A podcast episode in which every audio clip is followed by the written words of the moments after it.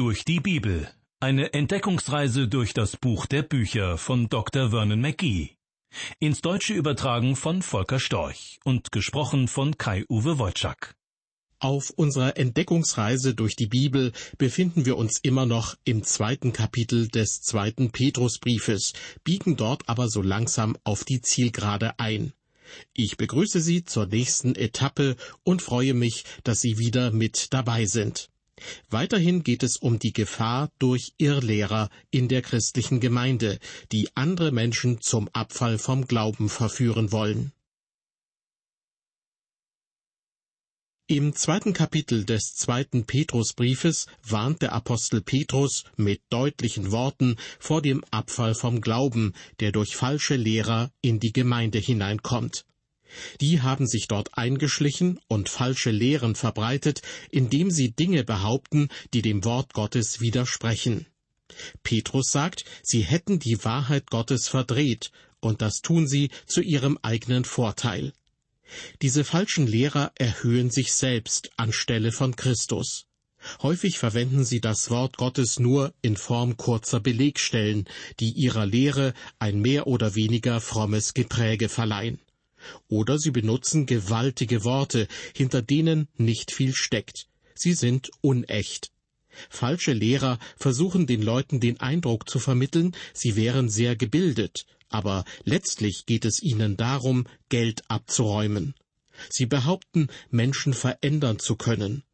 Ich weiß, dass ich mir Ärger einhandle, wenn ich das sage, aber ich meine, Sie sollten jeden sehr sorgfältig prüfen jeden, der behauptet, übernatürliche Kräfte zum Heilen oder für Wundertaten zu besitzen. Ein anderes Kennzeichen eines falschen Lehrers, das zuweilen vorkommt, ist, dass er von heimlichen Begierden und Sünden bestimmt wird. Sie und ich, wir können solche falschen Lehrer kaum bekämpfen. Ich jedenfalls würde es gar nicht erst versuchen.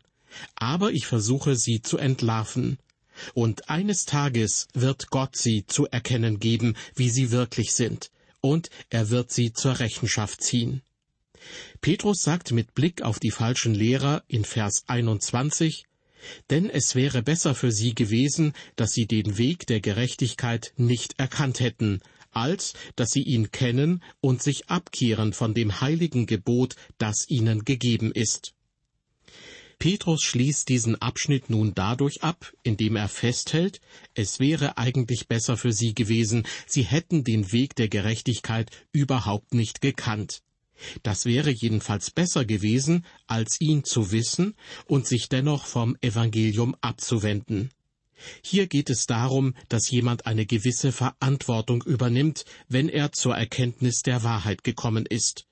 Wer diese Wahrheit mit Absicht verdreht, lädt dadurch große Schuld auf sich. Während meines Dienstes habe ich irgendwann angefangen, etwas zu tun, was ursprünglich überhaupt nicht meine Idee gewesen ist. Ich habe mir das bei dem amerikanischen Theologen und Bibelschullehrer Arno Gäbelein abgeguckt, weil er einen großen Eindruck auf mich machte. Er hat seine Ansprachen und Predigten häufig damit beendet, dass er sich noch einmal an das Publikum wandte und mit großem Ernst sagte Liebe Freunde, wenn Sie heute als Menschen ohne Erlösung hierher gekommen sind und wieder so hinausgehen, wie Sie gekommen sind, dann bin ich der schlimmste Feind, den Sie je hatten. Denn Sie haben das Evangelium gehört. Sie werden nie in die Gegenwart Gottes kommen und behaupten können, das Evangelium nicht gehört zu haben, denn sie haben es gehört. Und wenn Gott sein Gericht hält, wird es schlimmer für sie sein als für jeden Heiden im dunkelsten Teil der Erde. Im zweiten Petrusbrief erreichen wir nun den letzten Vers von Kapitel 2. Petrus schreibt über diejenigen, die sich einst dem Evangelium zugewandt hatten, inzwischen aber vom Glauben abgefallen sind und andere verführen. An ihnen hat sich erwiesen die Wahrheit des Sprichworts, der Hund frisst wieder, was er gespien hat, und die Sau wälzt sich nach der Schwemme wieder im Dreck. Petrus spricht hier erneut von falschen Lehrern und er verwendet für sie den Ausdruck Hund. Nach jüdischem Denken gab es kaum etwas, was weniger angesehen war als ein Hund. Wohl deshalb schreibt Petrus hier, der Hund frisst wieder, was er gespien hat. Petrus greift auf das Buch der Sprüche im Alten Testament zurück, auf Kapitel 26, Vers 11, um damit Folgendes aufzuzeigen. Falsche Lehrer werden schlicht zu ihrem wahren, natürlichen, eigentlichen Status zurückkommen. Und noch ein Bild gebraucht Petrus hier. Die Sau wälzt sich nach der Schwemme wieder im Dreck. Der Apostel präsentiert uns hier gewissermaßen das Gleichnis von der verlorenen Sau. Sie mögen dieses Gleichnis von der verlorenen Sau noch nie gehört haben, aber hier finden Sie es. Es fußt natürlich auf dem Gleichnis vom verlorenen Sohn, eines der bedeutendsten Gleichnisse, das Jesus je erzählt hat. Es gibt Leute, die behaupten, man könne das Evangelium nicht aus dem Gleichnis vom verlorenen Sohn verkündigen. Jedoch muss ich dabei immer daran denken, wie ich zum ersten Mal in einer christlichen Versammlung mich zum Glauben bekannt habe. Ein Prediger sprach damals über den verlorenen Sohn. Was er sagte, das packte mich so, dass ich irgendwann nach vorne ging und niederkniete. Ich kann mich noch an die Sprachbilder erinnern, die dieser Prediger verwendete. Er sprach davon, dass der verlorene Sohn gewiss verschiedene Nachtclubs und andere lasterhafte Orte besucht habe. Die Christen, die diese Predigt hörten, fühlten regelrecht, was es heißt, ein Sünder zu sein, der ziellos durch die Dunkelheit dieser Welt umherirrt. Das war wirklich eine sehr wirkungsvolle Botschaft, und ich meine mich zu erinnern, dass an diesem Abend auch noch andere Personen Christen wurden. Allerdings muss ich betonen, dass sich damals niemand die Zeit genommen hat, mir das Evangelium begreiflich zu machen. Ich habe es nicht wirklich verstanden. Und mein Leben in der Zeit danach gab auch keinen Hinweis darauf, dass ich gerettet war. Doch mein Herz hatte sich fraglos für das Evangelium geöffnet. Das Gleichnis vom verlorenen Sohn, wie es uns im Lukasevangelium Kapitel 15 überliefert ist, gehört wohl zu den bekanntesten Texten der Bibel. Im Grunde erzählt es jedoch nicht, wie ein Sünder wieder zum Sohn, sondern wie ein Sohn zum Sünder wird und wie sein Vater sich trotzdem über ihn erbarmt. Dieser Vater hat zwei Söhne. Einer der Jungs, und zwar der Jüngere, will losziehen in ein fernes Land. Der britische Bibelforscher Bernard Streeter nannte das die Sünde der Nähe. Das hört sich ein wenig seltsam an, aber es soll nur zeigen, was in der Nähe ist, ist oft nicht so anziehend. Dinge in der Ferne dagegen besitzen eine gewisse Anziehungskraft und sind verlockend. Ich meine, der Hauptreiz der Sünde ist das Unbekannte an ihr. Es ist jene alte Binsenweisheit, dass das Gras auf der anderen Seite des Zaunes angeblich grüner ist, die die Geschichte vom verlorenen Sohn veranschaulicht. Also, der jüngere Sohn lief weg und führte schon bald ein ungezügeltes Leben. Mit einer Menge Geld ausgestattet, hatte er Schönwetterfreunde um sich. Aber die zogen sich bald von ihm zurück. Das Ende vom Lied? Er musste sich Arbeit suchen bei einem Mann, der Schweine züchtete. Als der Herr Jesus Christus dieses Gleichnis erzählte, zuckten an dieser Stelle gewiss sowohl die Zöllner als auch die Pharisäer zusammen, denn ein jüdischer Junge hätte nicht tiefer fallen können. Er war ganz unten angekommen. In heutigen Verhältnissen wäre er vermutlich drogenabhängig geworden, in sexuellen Abhängigkeitsverhältnissen mit allem, was dazugehört. Dieser Junge war im Schweinestall gelandet. Aber achten wir nun darauf, was dieses Gleichnis in erster Linie lehrt. Es geht meines Erachtens nicht so sehr darum, wie ein Sünder gerettet wird sondern das Gleichnis zeigt das Herz des Vaters, der nicht bloß einen Sünder retten, sondern auch einen Sohn wieder aufnehmen wird, der gesündigt hat. Jemand hat einmal den amerikanischen Evangelisten Harry Rimmer gefragt, und was, wenn der Sohn nun im Schweinestall gestorben wäre? Dr. Rimmer antwortete, nun, wäre er im Schweinestall gestorben, ist eines doch klar, er wäre kein totes Schwein, denn er war Sohn. Er war Sohn, als er von zu Hause weglief. Er war Sohn, als er in fernen Landen ankam. Er war Sohn, als er in Sünde lebte. Und er war Sohn noch im Schweinestall.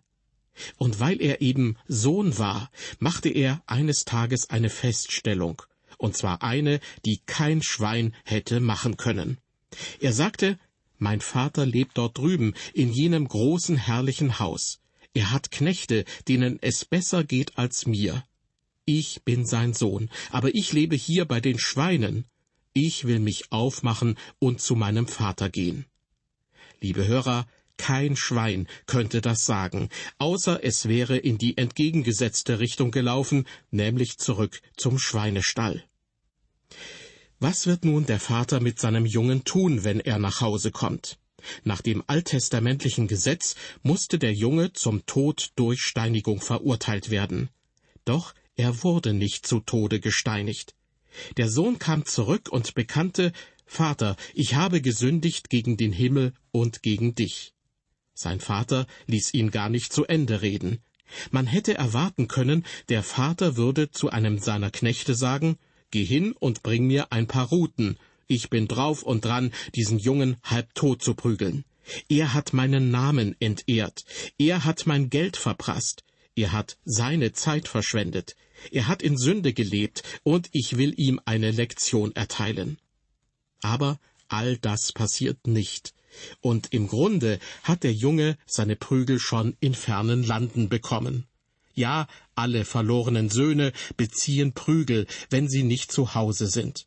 Kommen sie zum himmlischen Vater zurück, gibt es immer ein Festessen, ein Kleid und einen Ring. Und, so wird berichtet, sie fingen an, fröhlich zu sein. Ja, Fröhlichkeit und Spaß gibt's im Haus des Vaters, nie im Schweinestall. Das Interessante ist nun, dass Petrus in unserem Bibeltext sagt, die Sau wälzt sich nach der Schwemme wieder im Dreck. Wir könnten ja mal zum Gleichnis vom verlorenen Sohn noch etwas hinzufügen. Da kommt eines von diesen kleinen Ferkeln im Stall und sagt zum verlorenen Sohn, Du willst also diesen schönen Schweinestall und draußen diesen wunderbaren Matsch und Schlamm verlassen und ins Haus deines Vaters zurückgehen? Weißt du was? Das hört sich gut an. Du hast mich schon überzeugt. Ich denke, ich sollte wohl mit dir gehen und es selbst ausprobieren. Doch der verlorene Sohn antwortet dem kleinen Schwein, wenn du dort ankommst, wird alles ganz anders sein als hier. Dann wirst du dich erst mal sauber machen müssen. Als sie dann gemeinsam im Haus des Vaters ankommen, nimmt der Vater den Sohn in die Arme und sagt, bringt das Kleid her. Tatsächlich kann er es riechen, dass sein Sohn Kleidung trägt, die er schon im Schweinestall getragen hat. Und im Grunde will er sagen, lasst ihm das Badewasser ein und zieht ihm neue Kleider an, denn er stinkt. Das kleine Schweinchen geht mit dem verlorenen Sohn, und es muss ebenfalls vollständig gewaschen werden. Sie säubern das Schweinchen, legen ihm ein rosafarbenes Band um seinen Hals, und das kleine Tier läuft quiekend durch das Haus. Aber nach nur wenigen Tagen kommt das Schweinchen mit traurigem Blick zum verlorenen Sohn und sagt Hallo, verlorener Sohn, hier gefällt es mir nicht. Da sagt der Sohn, aber mir ging es nie besser als jetzt, wo ich nach Hause gekommen bin. Und du sagst, dir gefällt es hier nicht? Was ist denn los? Das Schweinchen gibt zur Antwort, mir gefällt es nicht, weiße Laken auf dem Bett zu haben. Wenn ich hier nur einen Ort hätte, an dem ich mich richtig im Schlamm suhlen könnte, dann würde ich auch viel besser schlafen. Aber so etwas haben wir nicht im Haus meines Vaters, sagt der verlorene Sohn. Schließlich ist das kein Schweinestall. Das Schweinchen meldet sich noch einmal zu Wort und sagt, was ich auch nicht mag, ist am Tisch zu sitzen und Messer und Gabel zu gebrauchen. Außerdem liegt da so eine weiße Tischdecke und ich muss von einem Teller essen. Warum können wir nicht einfach einen Trog am Boden haben und alles dort hineinkippen? Und nach dem Essen können wir alle hineinspringen und uns köstlich amüsieren. Das machen wir hier nicht, sagt der Sohn.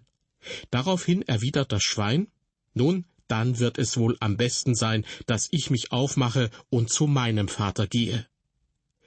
Dieser Schweinepapa lebt ja nicht in diesem Haus, und so macht es sich auf den Weg zurück. Es ist zwar ganz gereinigt worden, aber es geht zurück in den Schweinestall und findet seinen Vater vor, inmitten der dicksten Brühe, die sie je gesehen haben. Überall um ihn herum ist es schmutzig, unappetitlich und stinkend. Jenes kleine Schweinchen aber fängt an zu quieken und springt mitten hinein. Es springt gleich neben seinen Vater und sagt Papa, ich bin so froh, dass ich wieder zu Hause bin. Und wissen Sie auch, warum das so ist? Weil es ein Schwein ist. Ich erinnere mich noch gut an eine Zeit, als ich neu in eine Großstadt kam, um dort als Gemeindepastor tätig zu sein. In diesen Jahren kamen rund um das Stadtzentrum immer weitere Neubaugebiete hinzu. Mehr und mehr Menschen siedelten sich dort an. Die Einwohnerzahl dieser Stadt wuchs und wuchs. Das machte sich auch in den christlichen Gemeinden bemerkbar. Auch meine Gemeinde erlebte einen gewaltigen Zuwachs, für den ich überaus dankbar war. Immer wieder habe ich dem Herrn gedankt, gerade in diesen Jahren des Wachstums hier arbeiten zu dürfen. Doch obwohl es eine wunderbare Zeit war, in der auch viele Leute zum Glauben an Jesus Christus kamen, stieß ich auf ein Problem, mit dem ich nicht gerechnet hatte. Ich stand bildlich gesprochen vor der Herausforderung, die Söhne von den Schweinen zu trennen das heißt die wirklich wiedergeborenen Gläubigen von den Namenschristen zu unterscheiden. Es war wirklich schwierig und verwirrend. Aber ich habe dabei etwas gelernt. Ich entdeckte, an einem Ende der Straße steht das Vaterhaus und am anderen Ende der Straße der Schweinestall. Und immer gab es verlorene Söhne, die zum Vaterhaus zurückkehrten. Einmal hatte ich ein Gespräch mit dem Sohn eines Pastors, um das er gebeten hatte. Er war ein stattlicher junger Mann, der mit großen Plänen in die Stadt gekommen war. Doch er hatte es nicht geschafft, seine Ziele zu erreichen. Er geriet an die falschen Leute und fing an zu trinken. Er merkte, dass es immer schlimmer wurde mit ihm. Er war ein verlorener Sohn, aber er war kein Schwein. Er hasste dieses Leben, das er führte. Als er mich besuchte, sagte er, mein Vater ist ein wunderbarer Mensch. Ich habe ihn so sehr enttäuscht, und ich weiß einfach nicht, ob er mich wieder aufnehmen würde. Ich bin unsicher, ob ich nach Hause gehen kann oder nicht. Ich sagte, lassen Sie mich mit ihm telefonieren, und sollte er nicht mit Ihnen sprechen wollen, legen wir einfach den Hörer auf. Damit war der junge Mann einverstanden. Also rief ich seinen Vater an, der wirklich ein außergewöhnlicher Pastor war. Nach einigen netten Worten, die wir miteinander wechselten, über das Wetter und so, merkte ich, dass er neugierig wurde, warum ich ihn angerufen hatte. Schließlich sagte ich zu ihm, in meinem Büro habe ich jemanden, der gerne mit Ihnen sprechen würde. Und was soll ich sagen? Obwohl ich keinerlei Andeutungen gemacht hatte, wusste er sofort, um wen es sich handelte. Und er hatte schon immer gewusst, dass sein Sohn, bildlich gesprochen, kein Schwein ist, sondern Sohn. Und zwar sein Sohn. Ist es mein Junge? fragte mich der Mann am Telefon mit gebrochener Stimme. Ich antwortete ja. Bitte geben Sie ihn mir, antwortete er. Und dann erlebte ich mit, wie der junge Mann zu heulen anfing. Und ich bin sicher, der Vater auch. Ich verließ mein Büro, damit die beiden in Ruhe miteinander sprechen konnten. Ich kehrte zurück, als der Junge bereits aufgelegt hatte, und er sagte zu mir, ich mache mich auf nach Hause. Für mich war das ein wunderbares Erlebnis. Allerdings gehen solche Geschichten nicht immer so aus wie diese. Manche verlorenen Söhne kehren nämlich zurück in den Schweinestall. Oder noch verwirrender, ein Schwein verlässt den Schweinestall, um zum Vaterhaus zu gehen, aber es ist ein Schwein, dort wird es ihm nicht gefallen. Vielleicht lässt es sich baden und waschen und wird sehr religiös. Manchmal macht man es sogar zum Mitarbeiter einer christlichen Gemeinde, weil es äußerlich sauber ist doch im Innern hat es das Herz eines Schweines. Und Schweine lieben den Dreck. Vor einiger Zeit kam eine Dame zu mir und trug mir Folgendes vor. Ich kenne einen Mann, der früher Gemeindediakon war und eine Sonntagsschule geleitet hat. Doch er ist ein Trinker, hat sich scheiden lassen und treibt sich an fragwürdigen Orten herum. Was meinen Sie, ist er noch gerettet oder nicht? Ich antwortete, ich wüsste es nicht. Und sie sagte, Sie behaupten, ein Pastor zu sein und wissen nicht, ob der Mann gerettet ist oder nicht? Ich entgegnete, Nein, das weiß ich wirklich nicht. Ich kann es Ihnen nicht sagen, weil ich als Mensch nur das Äußere sehen kann.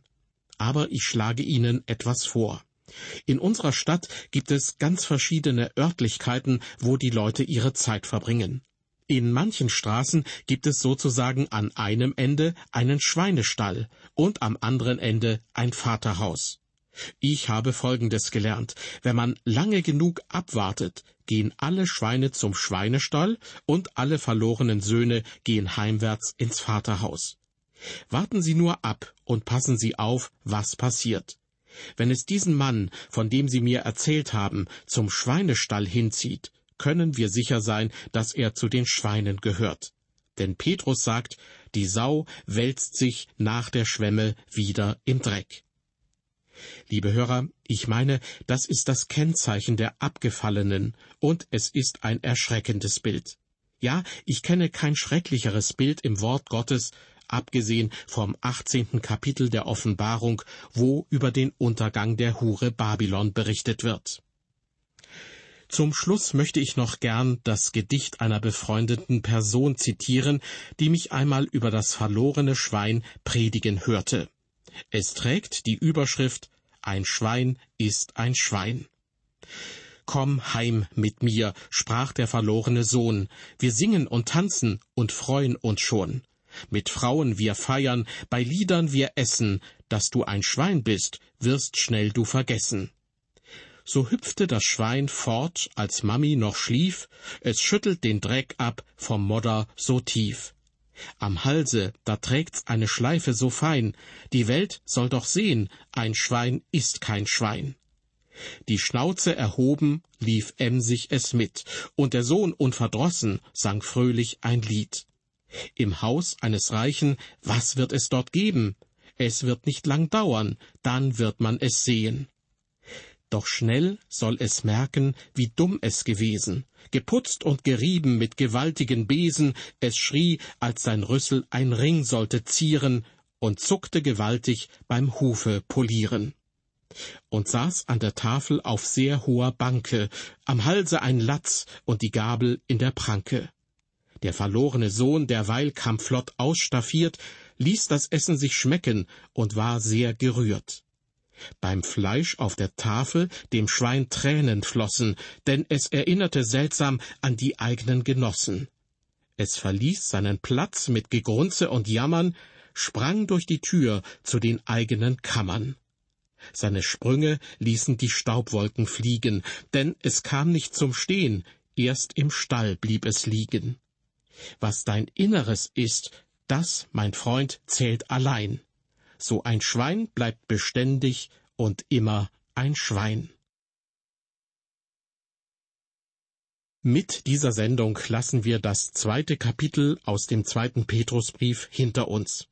In der Lutherbibel und einigen anderen Bibelübersetzungen trägt es die Überschrift Gottes Gericht über die Irrlehrer. In der nächsten Ausgabe unserer Sendereihe durch die Bibel beginnen wir dann mit dem dritten und zugleich auch letzten Kapitel. Es wäre schön, wenn Sie dann auch wieder mit dabei sind. Bis dahin, auf Wiederhören und Gottes Segen mit Ihnen.